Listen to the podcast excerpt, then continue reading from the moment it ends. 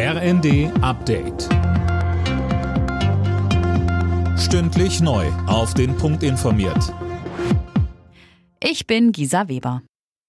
Die Bundesländer wollen einen Nachfolger für das 9-Euro-Ticket mitfinanzieren. Allerdings gibt es derzeit noch viele offene Fragen, sagte die Chefin der Verkehrsministerkonferenz Schäfer dem RND.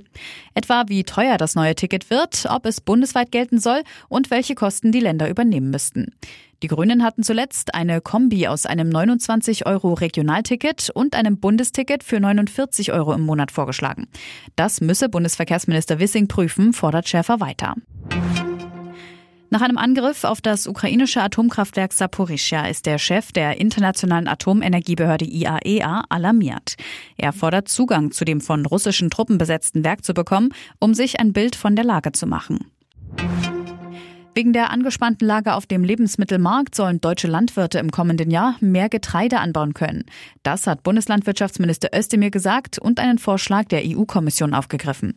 Die hatte ihre eigenen Vorgaben zum Fruchtwechsel und zum Artenschutz aufgeweicht, damit weitere Flächen für den Anbau von Weizen und Co. genutzt werden können.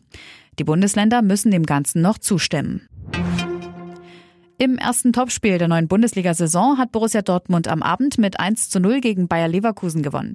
Außerdem setzte sich Union Berlin mit 3 zu 1 gegen Hertha BSC durch. Die weiteren Ergebnisse Augsburg-Freiburg 0 zu 4, Gladbach-Hoffenheim 3 zu 1, Bochum-Mainz 1 zu 2 und Wolfsburg-Bremen 2 zu 2. Alle Nachrichten auf rnd.de